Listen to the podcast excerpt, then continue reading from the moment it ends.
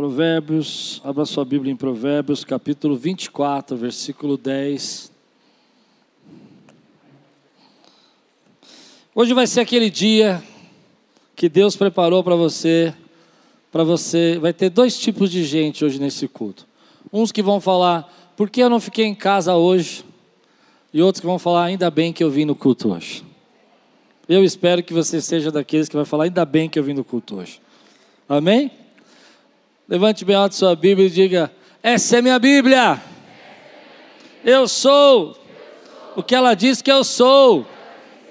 Eu tenho o que ela diz que eu tenho. E eu posso.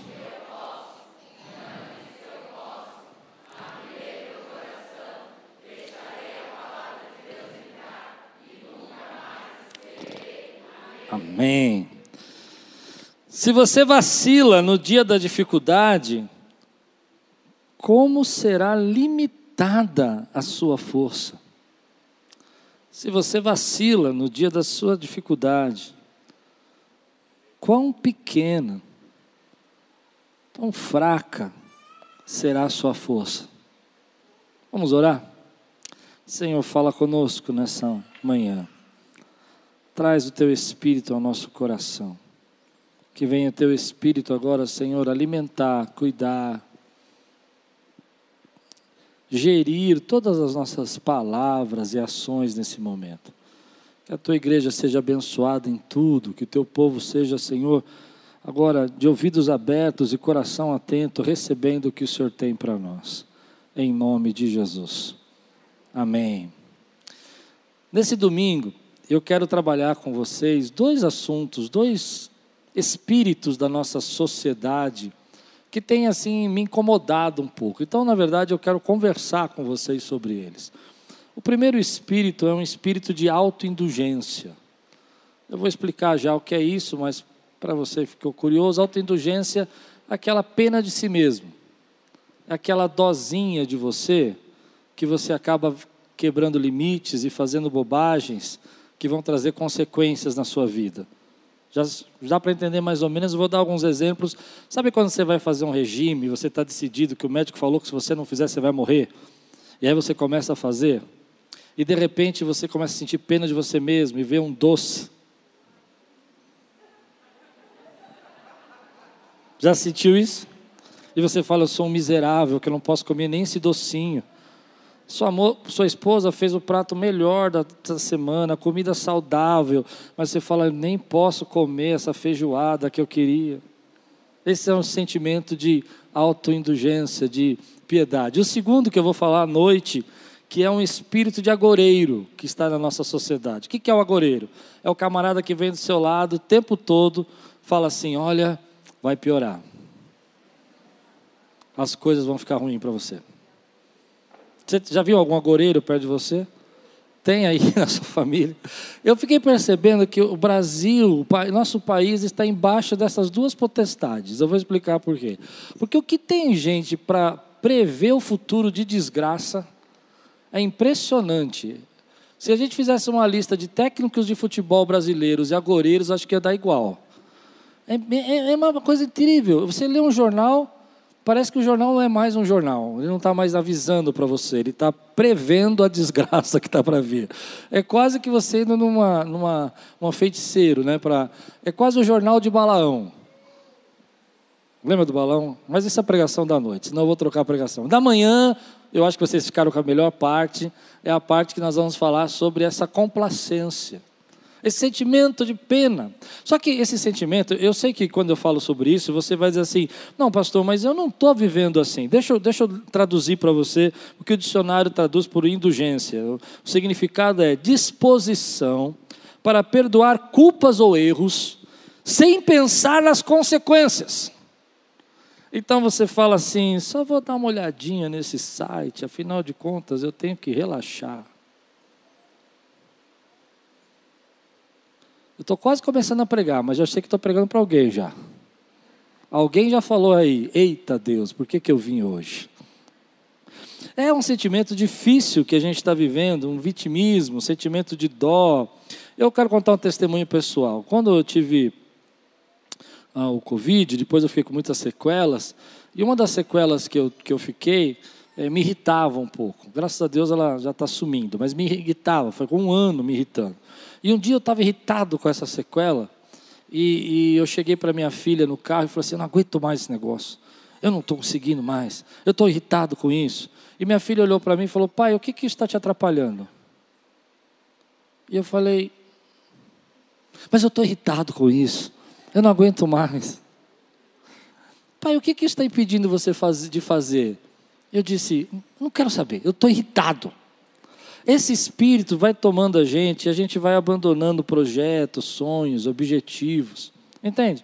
Porque a gente vai ficando com pena de nós mesmos. Por que, que eu tinha que ficar com essa sequela? Entende? Agora vamos trabalhar isso. Esse espírito está na Bíblia, ele não é novidade. Ele já passou por vários homens da palavra de Deus, eu vou correr um pouco com isso. Ele já andou aí pelas. pelas um, um das, vários textos na Bíblia vai tratando esse espírito. Um deles que eu gosto é de Moisés. Moisés, um líder incrível que nós conhecemos, o grande Moisés, sucumbiu ao espírito de indulgência, de autoindulgência, de, de comiseração, de pena de si mesmo, de achar que a vida não, não é fácil. E Deus então se manifesta para ele numa sarça ardente. Eu fico imaginando o clima, a presença do espírito, a sarça que não queima. Meu Deus, deve ter sido um negócio assim da gente não conseguir nem imaginar a presença de Deus. Mas o mais incrível é a conversa graça que Moisés tem. Ele fala: Senhor, eu não sei falar. Envia outro. Você pode imaginar? A unção daquele lugar, a presença do Senhor, tira as sandálias do teu pé, porque o solo aqui é santo. E ele vai lá e tira a sandália, mas não tira a indulgência da boca. E ele vai falar para o Deus que pode curá-lo, para o Deus que pode fazer um milagre na vida dele. Ele não vai pedir, Senhor, então me cura, eu vou. Eu vou porque o Senhor é poderoso para curar. Eu não sei falar, mas o Senhor é poderoso para me ensinar a falar. Eu sou duro de fala, mas o Senhor pode mudar isso da minha vida. Sabe o que ele fala? Senhor, eu não sei falar. E às vezes nós estamos cobertos da glória do Senhor. A presença de Deus está nesse lugar. Hoje o Espírito Santo secou essa igreja com seus anjos. E você fala assim: é, mas a vida está difícil, Senhor. Há uma sociedade hoje que, quando você vai conversar com ela, ela está sempre cansada, sempre desanimada, sempre já lutou demais, sempre já sofreu demais. Uma sociedade frustrada. Um outro texto que eu acho incrível na Bíblia: homens de Deus foram contaminados por esse espírito, mas pela graça do Senhor foram libertos desse espírito. Mas um deles que eu acho incrível, que não faz sentido nenhum para mim, é Elias.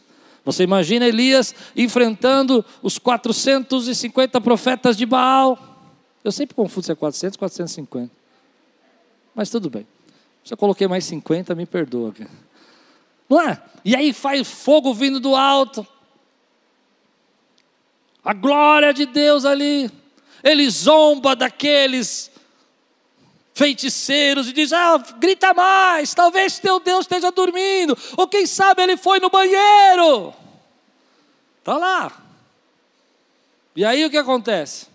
Acontece que Jezabel fala assim: Eu vou matar você ainda hoje. E aí que é o momento mais incrível da palavra, desse texto para mim, porque ele foge. Ele foge de Jezabel, ele foge, ele quer, ele quer viver. Não, ele não quer viver. Porque lá na frente ele para e fala: Deus, tira a minha vida. E eu não consigo entender, porque o espírito de indulgência é assim: você foge, mas quer morrer. Você foge de Jezabel porque você não quer morrer, mas você pede para Deus tirar a sua vida porque você quer morrer. E a gente começa a viver nessa sociedade, onde a sociedade parece estar sempre puxando a gente para baixo. Nunca está bom, nunca é o suficiente, nunca você está feliz, nunca você está em paz, está sempre faltando alguma coisa você está sempre chateado, você se sente um lutador, alguém muito cansado, alguém prejudicado, e você começa a dizer coisas para você, sabe? Ah, já lutei muito, eu já batalhei muito, eu não preciso orar mais, eu já orei demais, eu não preciso ensinar mais, eu já ensinei demais, eu não preciso estudar mais, porque eu preciso ser feliz, eu preciso descansar, eu preciso descansar, eu preciso parar, eu não quero mais fazer. Então você vai deixando de lado alguns princípios seus, como orar, buscar a palavra de Deus, buscar a presença do Senhor, vir à igreja.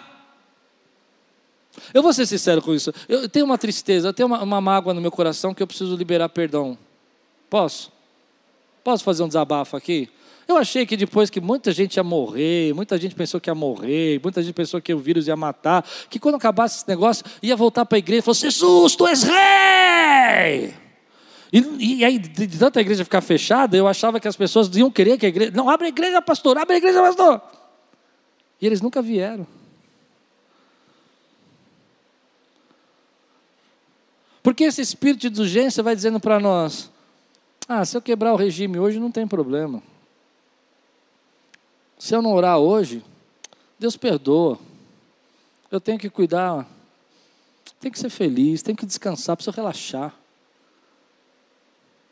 Se eu for na igreja uma vez por mês, uma vez a cada dois meses, não tem problema. Eu vou continuar sendo cheio de fé do mesmo jeito. Será? E eu vou dizer o que eu creio. Esse espírito de indulgência está roubando destinos, está roubando o futuro. Deus tem mais para você. Quem pode dizer amém por isso? Deus tem mais experiências, mais revelação, mais palavra, mais unção, mais alegria, mais poder, mais graça, mais virtude, virtude, virtude para vir sobre sua vida, querido. Mas toda vez que a gente entra nesse espírito de urgência, a gente é roubado. A gente começa a abandonar o destino, começa a abandonar propósito, começa a derramar, deixar de lado os sonhos.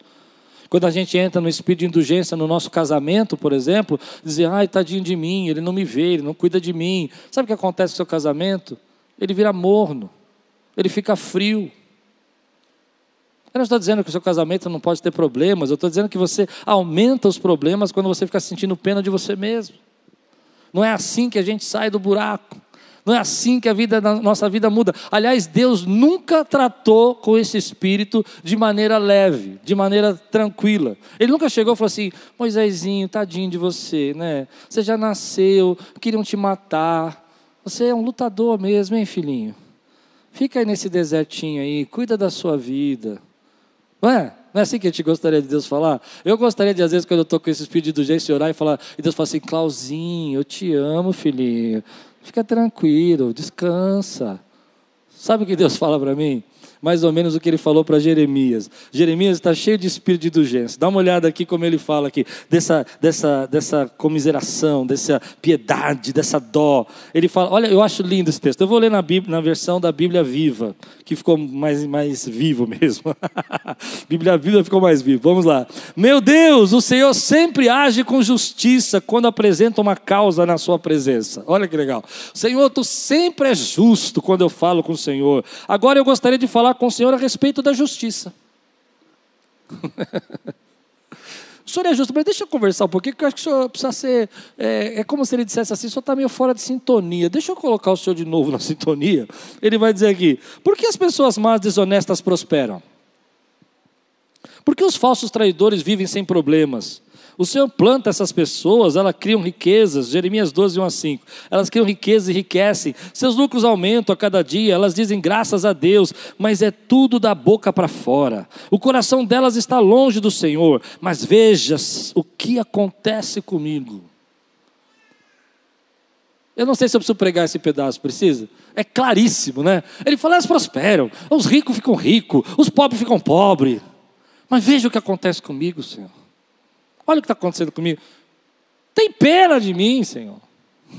E eu acho linda a resposta do Senhor. Mas vamos continuar mais um pouco. O Senhor conhece bem o meu coração, sabe como eu amo. Ó Deus, arranque os maus como ovelhas destinadas para o matadouro. Separe-os para o dia do castigo. Até quando a nossa terra vai ter que suportar as maldades dessa gente. Acaba com eles. Mas essa parte foi minha, não está aqui. Eu me empolguei. Meu espírito de indulgência se manifestou aqui acaba com eles. Olha o que ele fala: a relva do campo seca por causa desses pecados, os animais e as aves morrem por causa dos homens, é tudo culpa deles, desobedecem a Deus. Depois da mim foi eu que falei. E eles anunciam, e eles ainda dizem: essas ameaças de castigo de Jeremias, anda anunciando, nunca acontecerão. Agora, eu amo, eu amo de paixão a resposta. Aliás, foi a melhor pregação que já preguei na minha vida, foi quando eu preguei esse texto aqui. A resposta de Deus para Jeremias. Jeremias olha para Deus olha para Jeremias e fala: "É, vamos conversar. A vida tá dura, tá dura. Eu sei. É isso que ele fala. A resposta dele é incrível. Ele diz assim: Se você se cansa correndo com homens, seus inimigos e Anatote, como vai aguentar uma corrida com cavalos? Se você tropeça numa terra segura, o que fará quando o Jordão inundar? Quem pode dizer amém? Amém. Agora tranque as portas para ninguém sair. Vocês vão ter que me aguentar mais 20 minutos. Esse Espírito está em nós. E Deus não lida da maneira como a gente espera que Deus vai lidar. Deus chacoalha você e fala assim: olha, se você está sofrendo agora com essa batalha, o que você dirá a Jeremias quando você estiver na frente dos reis e profetizando no meu nome? O que vai acontecer quando eu te colocar nos lugares realmente difíceis e nas batalhas que eu preciso colocar você? Eu acho isso incrível porque às vezes nós olhamos para Deus e achamos que Deus vai olhar para nós e vai aceitar toda essa nossa complacência, mas nós não percebemos que essa complacência está roubando destino, propósito, sonhos. Deus tem pensamentos a vosso respeito. E agora mesmo, querido, Ele está desafiando você. Ele está chacoalhando você, mas a gente vai dizendo para nós: não, só, só, só dessa vez, Senhor, eu mereço. Só hoje eu não vou orar. Só hoje eu não vou buscar. Só hoje eu vou quebrar a dieta. Só hoje eu vou ver esse site. Só hoje eu vou, ah, eu não vou na igreja. Só esse domingo está frio. Hoje eu não vou na igreja. Amanhã está sol, Senhor. Dá para ir no parque. Eu não vou na igreja. Amanhã está chovendo, Senhor. Você percebe isso? E às vezes a gente transformando isso com uma, uma sabotagem daquilo que Deus quer fazer para nós. Alguns grandes homens de Deus se sabotaram dessa maneira. Eles viveram promessas de Deus.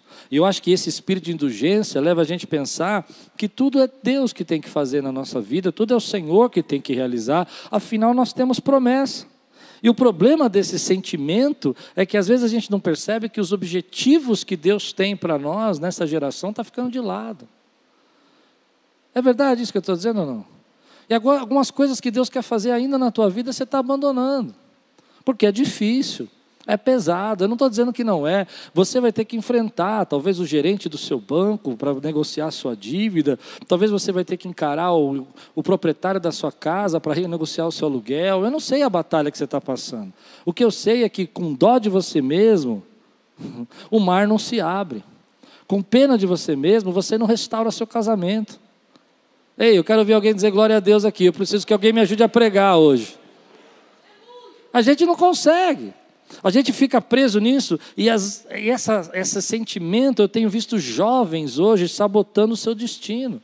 Hoje você é jovem. Então você perde um emprego aqui, daqui três anos você arruma. Glória a Deus. Mas quando você tiver 45, não vai ser tão fácil assim. E se você ficar sentindo pena de você mesmo, só porque teu chefe te deu uma bronquinha, ou só porque alguém do seu trabalho é, não gosta de você e te olha com cara feia, e vai pedir a conta por causa disso, Deus te colocou lá. É isso que Deus está falando para Jeremias. Você está bravo com os seus inimigos de Anasdote aí? Fica tranquilo, eu tenho muito mais inimigo para levantar na tua vida quando você chegar no seu destino. Eita Deus maravilhoso! Porque a vida é assim. E a gente começa então a carregar dentro de nós todo esse sentimento, mas a pior parte que eu acho que nós estamos passando, que esse espírito, porque para mim a, a, esse espírito de indulgência nos leva à mormidão. E a mormidão não é a, um tempo. Ah, eu estou morno agora. A mormidão é um demônio.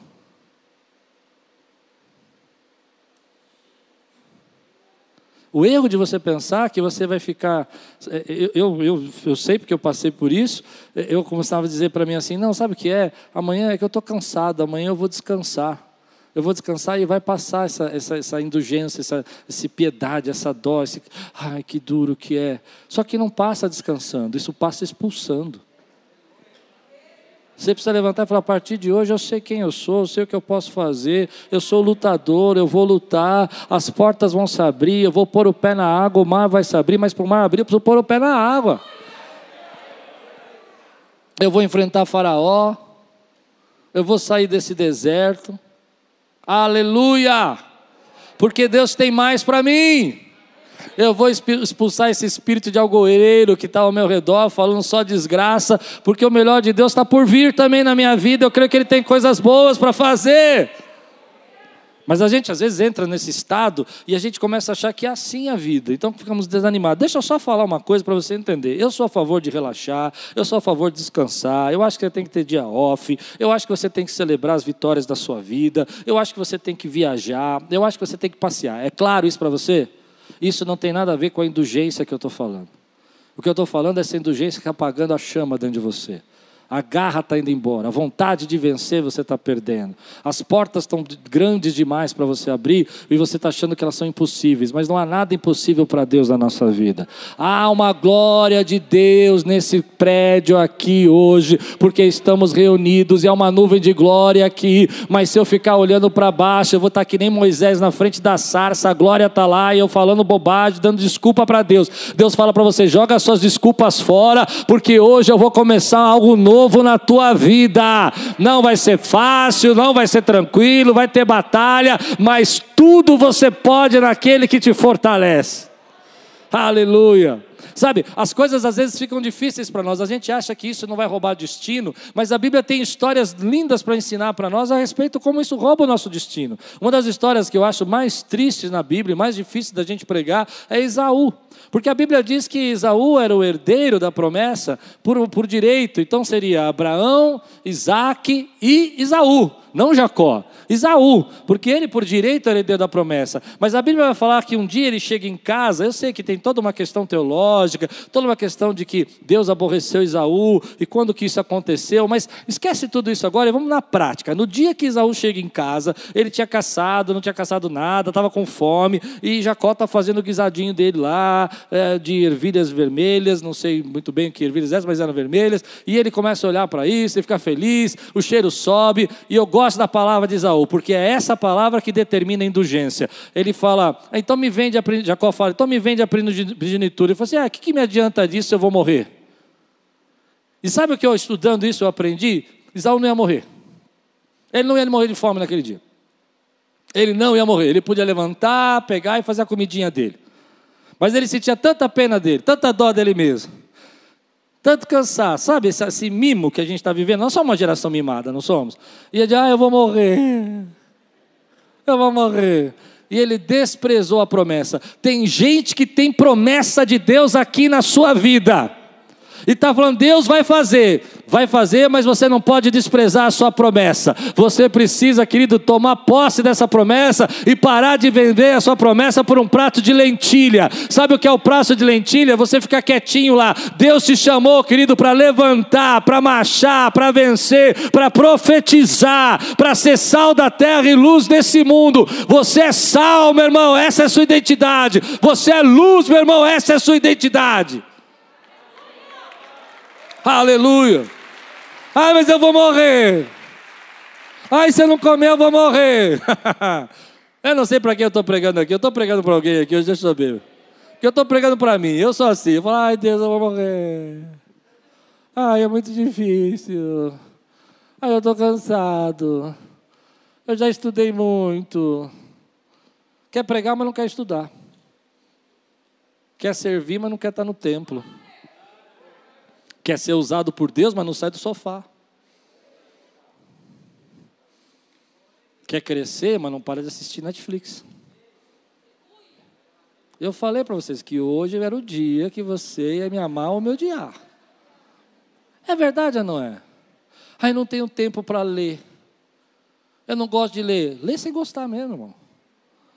Simples assim. Tem livro que eu leio que eu não gosto. Eu falo, nossa, esse cara é ruim de escrever, mas eu estava vendo o que ele quer falar.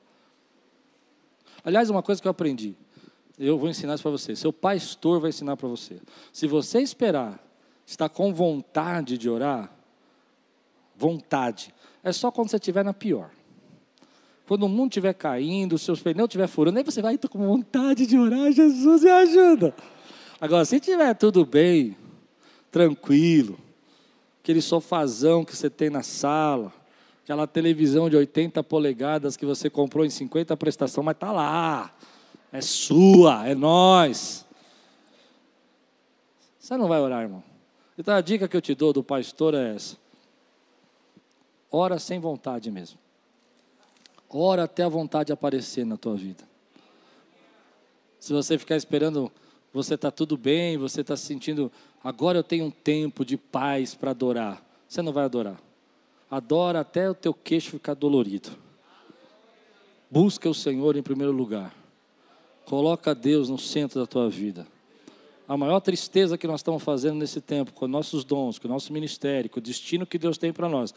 Eu vou dizer o que eu creio. A maior tristeza que você está fazendo da sua vida é você pegar e deixar a igreja, a casa do Senhor de lado e vir na igreja uma vez a cada dois meses. Seus filhos não vão entender isso como salvação, eles não vão entender o caminho, e talvez até você vá para o céu, mas eu tenho dúvida se seus filhos vão entender o que é ser fiel. Eu louvo a Deus pelo meu papai. Meu papai saiu de casa cedo, minha mãe saiu de se separaram cedo, mas eu louvo a Deus porque eu me lembro de pequenininho, meu papai me pegando na mão e sentando do meu lado e falou assim: fica quieto aí, cala a boca e presta atenção no pastor. E eu falava: ai, ai, ai, ai, mais uma, você vai para o banheiro. Nós vamos conversar no banheiro, mas a gente sabe que nunca era uma conversa. Louva a Deus, porque eu acho interessante alguns pais fazer. Eu falei que hoje era uma conversa, né? Você vai conhecer o lado radical do pastor Klaus. Eu acho interessante alguns pais falando assim: filho tem 8, 10 anos. Ah, meu filho não quer vir na igreja. Vamos pensar se isso faz sentido para você. Não faz para mim, mas vamos ver se faz para você. Seu filho falar para você assim: eu só quero comer doce. Ele tem 8, 10 anos, só quer comer doce, só quer bala, doce, bombom, não quer comida. Com 8, 10 anos, o que você fala para o seu filho? O que você fala para o seu filho? Fala, não, porque você é um bom pai, uma boa mãe. Você não vai fazer isso com seu filho. Seu filho falar para você com 8, 10 anos, mamãe não quero ir para a escola, eu vou ser igual ao, ao, ao, Steve Jobs, não vou fazer faculdade mesmo, então eu sou muito inteligente. 8, 10 anos, eu vou ficar em casa. Você fala para seu filho, levanta daí que senão você morre. Talvez não assim tão radical, né? Vocês acham que minhas filhas, quando eram crianças, nunca disseram para mim que não queriam ir na igreja? Sabe o que eu dizia para minhas filhas? Eu vou te levar da igreja até você ter direito de escolha. Quando você tiver de escolha, você escolhe o que você quer. Mas agora você não tem direito de escolha. E todas estão aqui, queridos. Todos estão aqui. Aí você vai dizer, que isso não é espírito de indulgência. Aí o que, que a gente faz? Porque o espírito de indulgência ele não está só na gente, está para o outro também, né? Tem um texto na Bíblia lindo, eu só vou contar a história hoje, viu? Se você veio aqui para ouvir pregação, não vai ter, só vai ter história. Tem um texto na Bíblia hoje fantástico. Eu gosto, gosto muito da indulgência de Saul, perdão, de, de Samuel com Saul. Acho linda. Ele vai falar, ah, Senhor, tadinho de Saul. É mais ou menos isso, parafraseando, né? E eu gosto da resposta de Deus. Basta, não me fale mais nesse negócio. Você já imaginou isso? Samuel falando, Senhor, deixa ele lá. Deus falando, vai ungir outro rei, vai ungir Davi. Ele fala, não, deixa Saul lá, ele está bonitinho, ele é atrapalhadinho, mas ele é bom. Ele é ruim, mas é bom. Deus fala, basta, não me fale mais desse negócio. Vai fazer o que eu vou mandar você fazer. Às vezes esse espírito de urgência a gente passa para o outro. Sabe, eu, eu sei que eu estou entrando em a, a, a águas turbulentas. Mas teu filho não vai morrer se você fizer ele estudar. Entende? A gente fica com dó da criança porque ela está estudando, ela é forte, irmão. Tem noção. Eu, minhas, minhas filhas pequenininhas, eu levava elas trabalhar comigo para fazer gravação de DVD. Elas amavam. Ficava passando fita no chão, é, gravava DVD, né? Eu lembro no DVD O Tempo Sol, tá lá, tá todo mundo lá trabalhando, lá minhas filhas lá, tudo bonitinha trabalhando. Não cansa não, irmão. Cresce, aprende a trabalhar. Ai, não, tadinho. Vou levar o pratinho para ele. Aí quando ele casar, a mulher dele não vai levar o prato dele, ele vai procurar uma mãe, não, pra, na, entende? Na, na, esposa, e aí vai ficar tudo separado, porque a mulher fala: levanta daí, pega seu prato você, homem. Ele fala: minha mãe não faz isso não. Minha mãe trazia o prato para mim. É, mas vamos voltar para o meu assunto aqui que eu estou devagando. É o que eu penso. Homens e mulheres às vezes têm, têm muita força, têm muito potencial, mas têm uma vontade muito fraca. E Deus hoje te trouxe aqui para fortalecer a tua vontade. Porque você pode ter muito potencial e uma vontade muito fraca e nada vai acontecer na sua vida. Ou seja, você pode ter talento, você pode ser inteligente, você pode ter, ter, sabe, ideias, criatividade, você pode ter dons sobrenaturais na sua vida, mas se você tiver uma vontade muito fraca, nada disso vai acontecer. E hoje nós estamos vivendo um tempo onde um espírito na nossa sociedade para enfraquecer a nossa vontade. Eu vou explicar mais ou menos o que eu estou pensando sobre isso. Eu vejo, por exemplo, a vida de Sansão. Sansão é um camarada forte, mas de vontade fraca. Ele tem muito potencial, mas tem pouca força no sentido de controle das suas próprias emoções e da vontade de fazer as coisas. Se você conhece a história de Sansão, você sabe que ele é, é chamado por Deus desde o ventre para ser o nazireu, para ser o libertador de Israel e tirar do cativeiro de Israel que estava 40 anos sendo opresso pelos filisteus. 40 anos. E Deus vai levantar Sansão. Ele tem uma promessa. Mas ter uma promessa e não ter vontade não adianta nada. Pronto, preguei ter uma vontade e você ficar parado não vai resolver. E ao contrário disso, ele vai ainda pior, porque ao invés dele priorizar a promessa de Deus, o chamado de Deus na vida dele, ele fica com pena, ele fica com dozinha dele, ele fica falando assim: ah, será que eu não vou ter uma esposa? Será que eu não sei o quê? Ah, porque aquela mulher me traiu, agora eu quero Dalila, Dalila, dá-me Dalila, senão eu morro. Mas o pior de tudo isso é quando ele encontra o leão. O leão para mim, o leão para mim. Conhece a história do leão? Ele está passando, ele não pode tocar em nada morto. Guarda essa palavra, nada morto ele pode tocar, e de repente ele vem um mel caído dentro do leão. Acredita-se que havia alguma colmeia, o leão morreu e o mel caiu. Então estava lá. Como é que o mel estava lá? Foi assim. Aí ele vai lá, ele passa, hum, é doce, mas está morto. Tem coisa que parece doce, mas está morta. Tem coisa que parece doce, mas está impura. Tem coisa que, tá, parece doce, mas está roubando destino.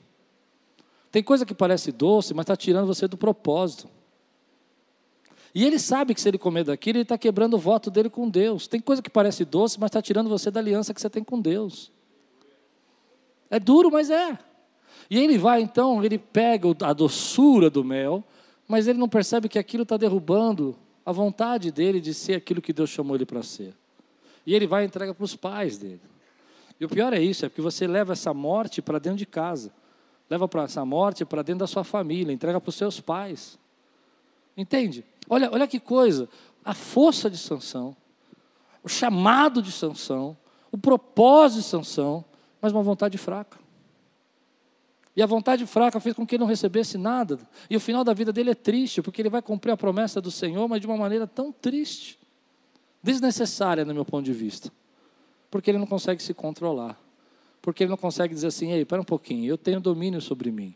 Eu posso passar sem isso. Eu posso ficar sem aquilo. Eu não vou ser sofredor, infeliz, porque eu não fiz isso esse ano, ou porque eu não resolvi isso aqui agora, ou porque eu não peguei esse mel hoje. Tem muito mel por aí que Deus vai me dar puro, bem suado, que não vai estar em coisa morta e que não vai quebrar minha aliança com Deus. Quem pode dizer a glória a Deus por isso, meu irmão? Porque eu creio que Deus tem isso para a minha vida. Toda vez que, que você chora, fica lá lamentando, você está esquecendo a, a quantidade de oportunidades e bênçãos que Deus tem preparado para você. Então eu estou denunciando isso hoje porque eu quero trabalhar. Está roubando a tua promessa, está roubando o seu compromisso, está corrompendo o seu destino, está quebrando a sua aliança, está fazendo você destruir o que Deus construiu na sua vida, está roubando o seu tempo, fazendo você se distrair. E a maioria de nós somos como esses homens. Aqui nesse lugar hoje, assistindo em casa também, tem gente aí que é um grande pregador, mas que não quer passar horas estudando.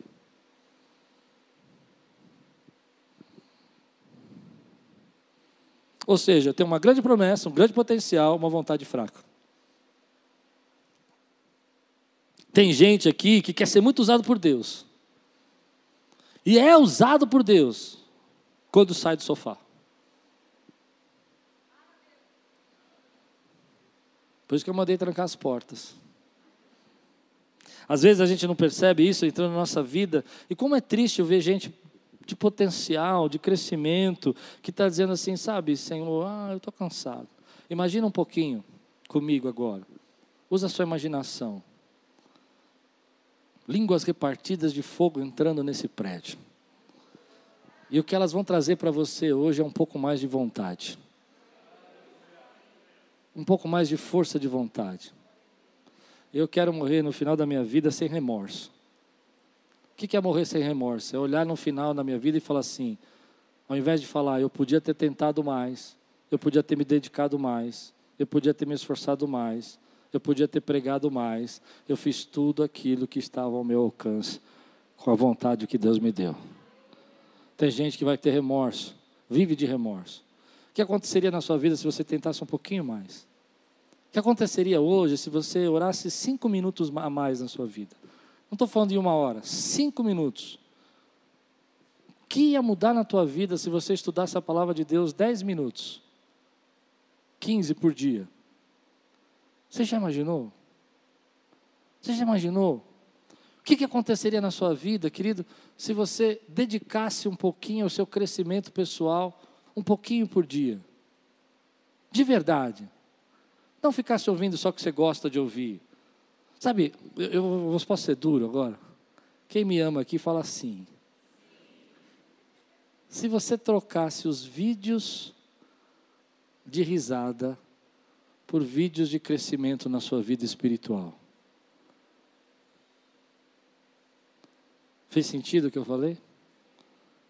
Eu sei, sei, não, mas eu tenho que distrair, eu tenho que relaxar, eu tenho que me divertir. Tem sim, mas nós temos, somos uma geração, a indulgência nos leva, eu acredito que o entretenimento tão grande hoje na nossa vida que nos levou a ter esse espírito de indulgência. Eu não estou dizendo que você não tem que se entreter, não, não tem que assistir filme, você não tem que fazer um cinema, não tem que ir sim, mas você tem que ter equilíbrio na tua vida, porque Deus tem um destino poderoso para você. E só vai acontecer se você se você se dedicar, só vai acontecer se você fizer. Então, o texto vai falar para nós que esses homens aqui, eles tinham tanto potencial, mas mas que eles estavam perdidos nas desculpas, no basta dele.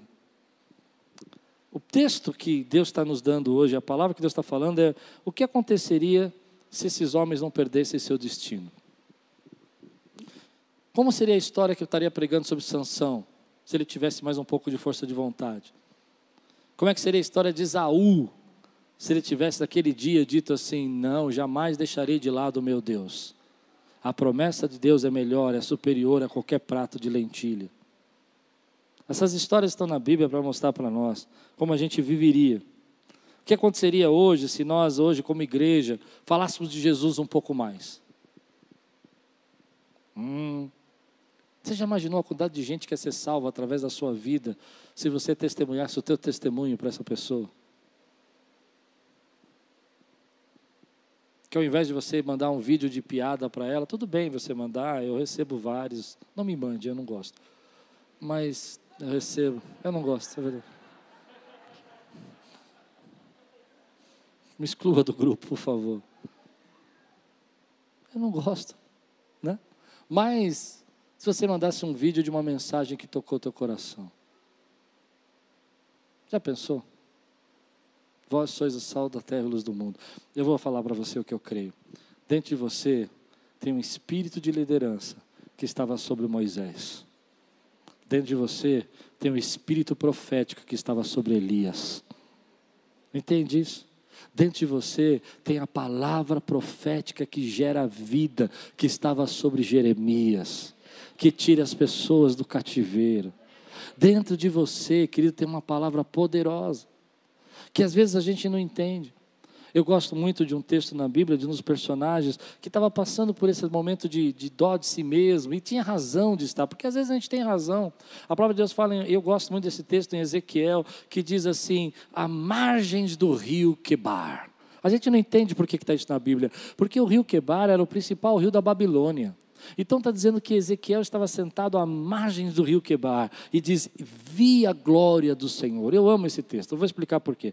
Porque quando você entende que nessa frase tem tanta coisa escondida, tanta coisa profunda. Primeiro, que Ezequiel era uma, de uma família sacerdotal. Segundo, que Ezequiel está cativo, ele era um dos príncipes, ele era um da família sacerdotal, está cativo na Babilônia. Um sacerdote tinha sido treinado desde criança para ser sacerdote, sabia tudo sobre sacerdote, até chegar na idade adulta, que esperava um momento momento máximo da sua vida que ele poderia entrar no Santo dos Santos. Mas agora Ezequiel não tem nada disso, não tem templo, não tem pátria, não tem terra, é, é cativo, está nas margens do rio Quebar. E sabe o que Ezequiel fala, vê na margem do rio Quebar? Vi a glória do Senhor. Ou seja, Deus estava lá no meio de todo aquele sofrimento. Mas eu gosto de um outro texto que quando ele vê toda aquela glória, logo depois Deus fala para ele algo poderoso, algo que mudou a minha vida, algo que você precisa entender se você quiser viver algo sobrenatural da parte de Deus. Ele diz: se ponha de pé que eu vou falar com você. Deus não fala com prostrados, Deus não fala com vítimas, Deus não fala com sofredores, Deus não fala com gente frustrada, Deus fala com gente que se põe de pé.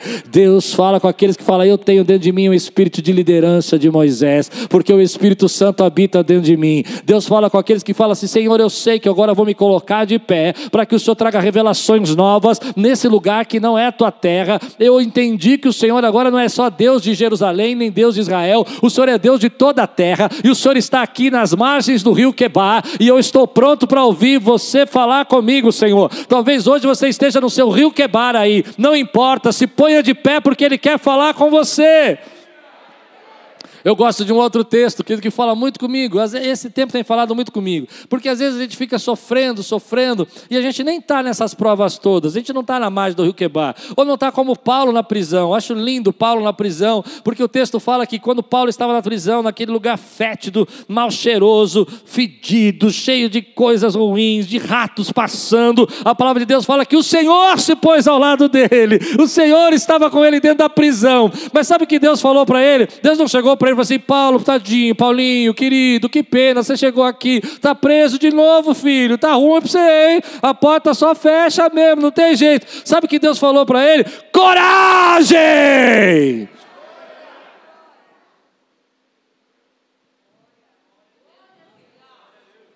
Coragem! Ele olhou para ele e falou assim: Coragem, eu tenho uma romba para você chegar.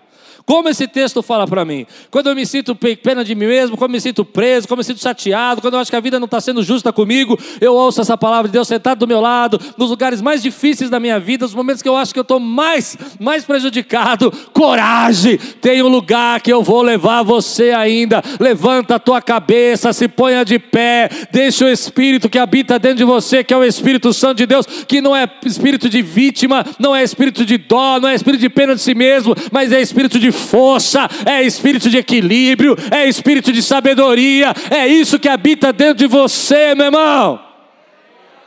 Aleluia. Quem pode dizer glória a Deus por isso?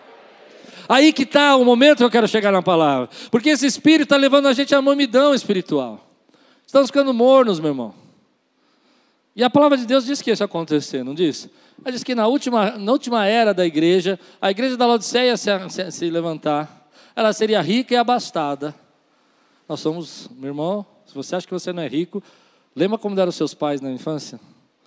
Eu estava pensando essa semana, quando preguei para os casais, como eram os meus pais na infância. Meus pais não tinham tanto restaurante para ir passear.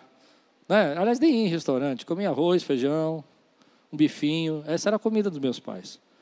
Coca-Cola era de domingo. Quando tinha. Não era sempre. Para comprar uma tubaína a gente acomodava cinco meninos do time, cada um dava um dinheirinho para comprar uma tubaína. Lembra disso? Quem fez isso? Ah, viagens do meu pai internacional, Santos. E o carro ainda quebrava três vezes. Na subida, você sabia que aquela viagem não era duas horas, era umas seis. Ia parar umas três vezes para pôr água no radiador. Quando não ia de ônibus, né? Estou falando assim, quando estava melhorzinho que dá para ir de carro.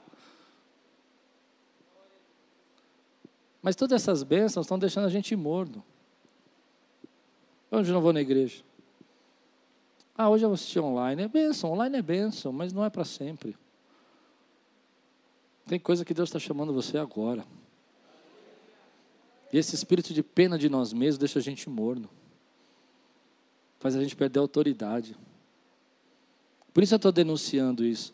Porque tem muitas coisas que só vão acontecer na sua vida se nessa manhã você levantar a sua cabeça, você se pôr de pé e receber vigor do Espírito Santo de Deus na sua vida.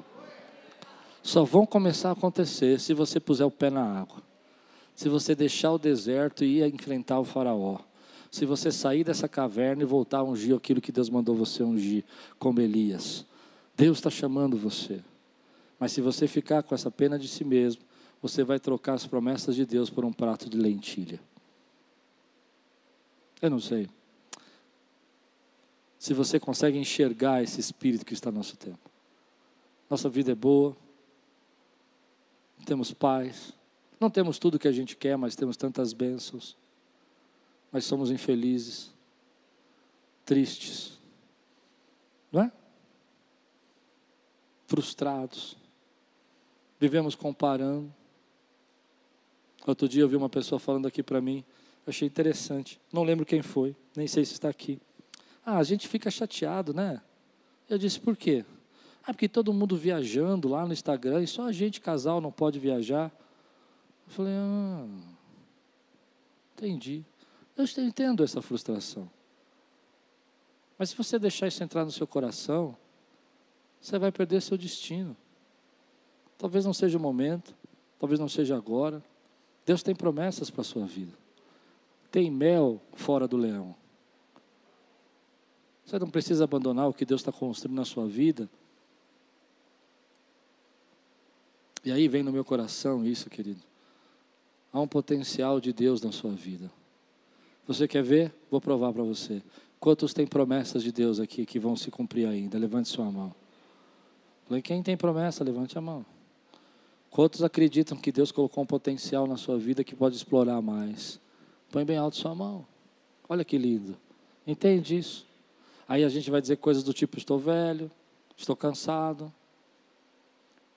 Aí outro dia eu assisto essa pregadora só para ter raiva de mim mesmo. Joyce Meyer.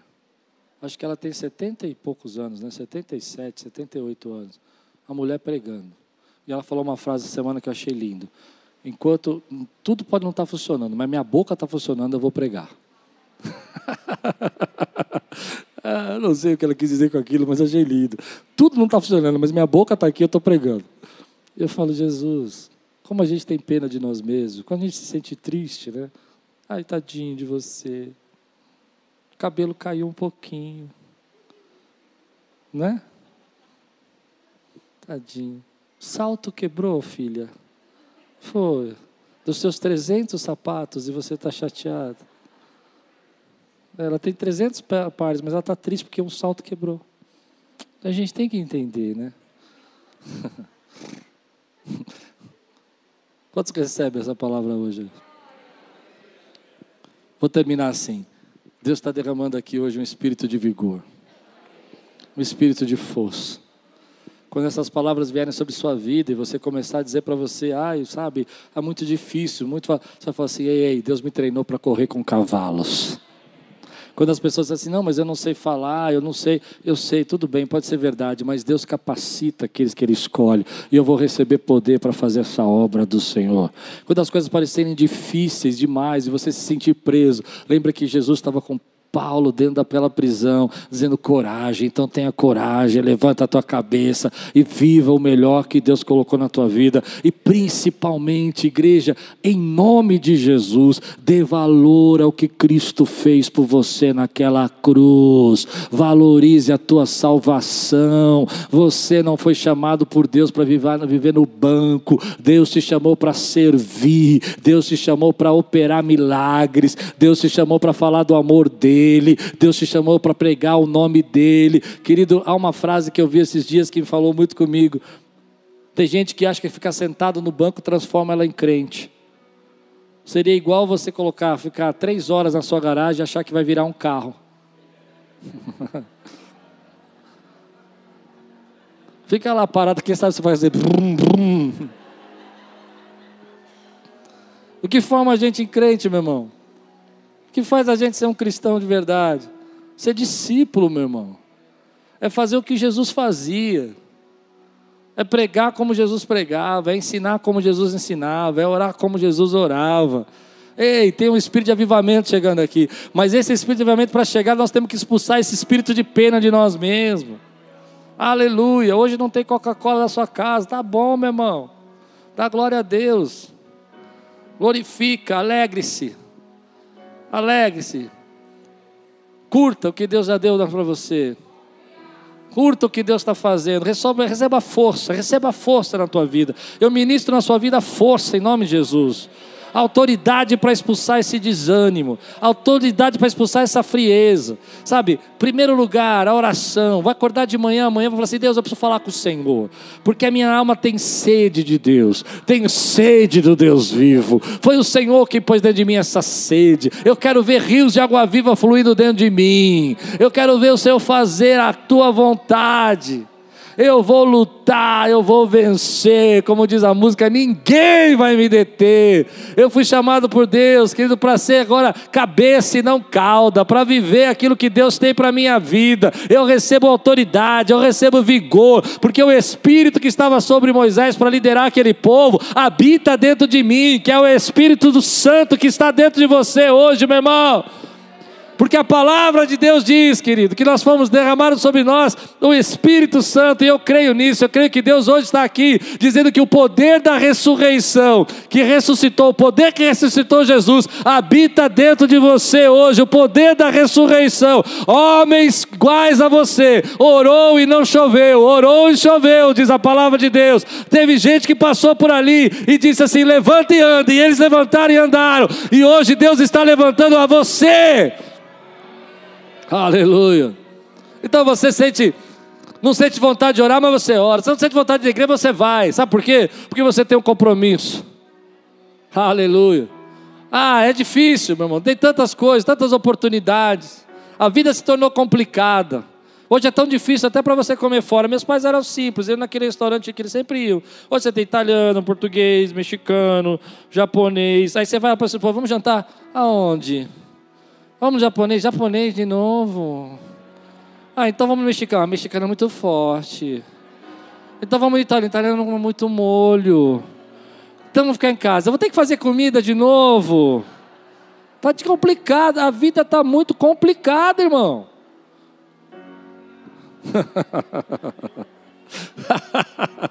Mas sabe o que eu creio? Deus está levantando você. Eu vou falar como o Senhor fala na palavra. Se ponha de pé porque Deus quer falar com você. Se ponha de pé porque Deus tem uma revelação nova para você. Se ponha de pé porque Deus tem um sonho novo para você. Se ponha de pé porque Deus tem uma porta maior para você agora. Se ponha de pé porque Ele quer trazer para você a dimensão do Espírito que você nunca viveu na sua vida. Eu me lembro alguns anos atrás, eu estava nesse espírito de complacência. O Espírito Santo me lembrou disso agora. Uma dó de mim mesmo, a igreja não crescia, as coisas não aconteciam.